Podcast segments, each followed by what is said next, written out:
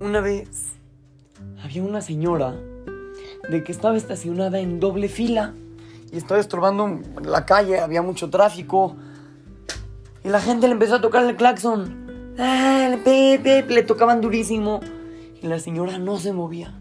Y dejaba el coche donde estaba y no se movía y no se movía. Y la gente le seguía tocando, tocando y tocando y tocando. La señora se hartó tanto se bajó del coche y empezó a gritar, a ver, ¿qué quieren? ¿Qué quieren?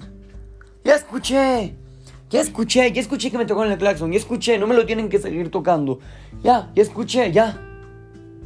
Y la gente le dijo, señora, no queremos que nada más escuche, queremos que se mueva. Niños, este es un mensaje muy importante ahorita que acaba de terminar Rosh Hashanah. Es un más, ¿eh? Que me gusta mucho contarlo también en Rosh Hashanah.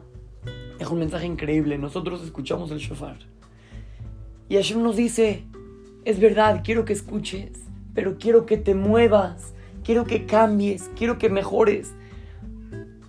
Cuando una persona escucha el shofar es momento de despertar, de decirle a Hashem, Hashem, yo quiero ser una persona diferente. Y nosotros que ayer escuchamos el shofar, llegó el momento de cambiar, llegó el momento de reflexionar, llegó el momento de llegar con Hashem y decirle, Hashem, me comprometo, Hashem, a que el próximo año sea un año que cumpla con mis expectativas, que mejore como persona. Y eso es lo que Hashem espera de nosotros cada vez que escuchamos el shofar. Así es que, lo saluda su querido amigo Shimon Romano para Tratigo Kids. Talmud Torah, Monte Sinaí.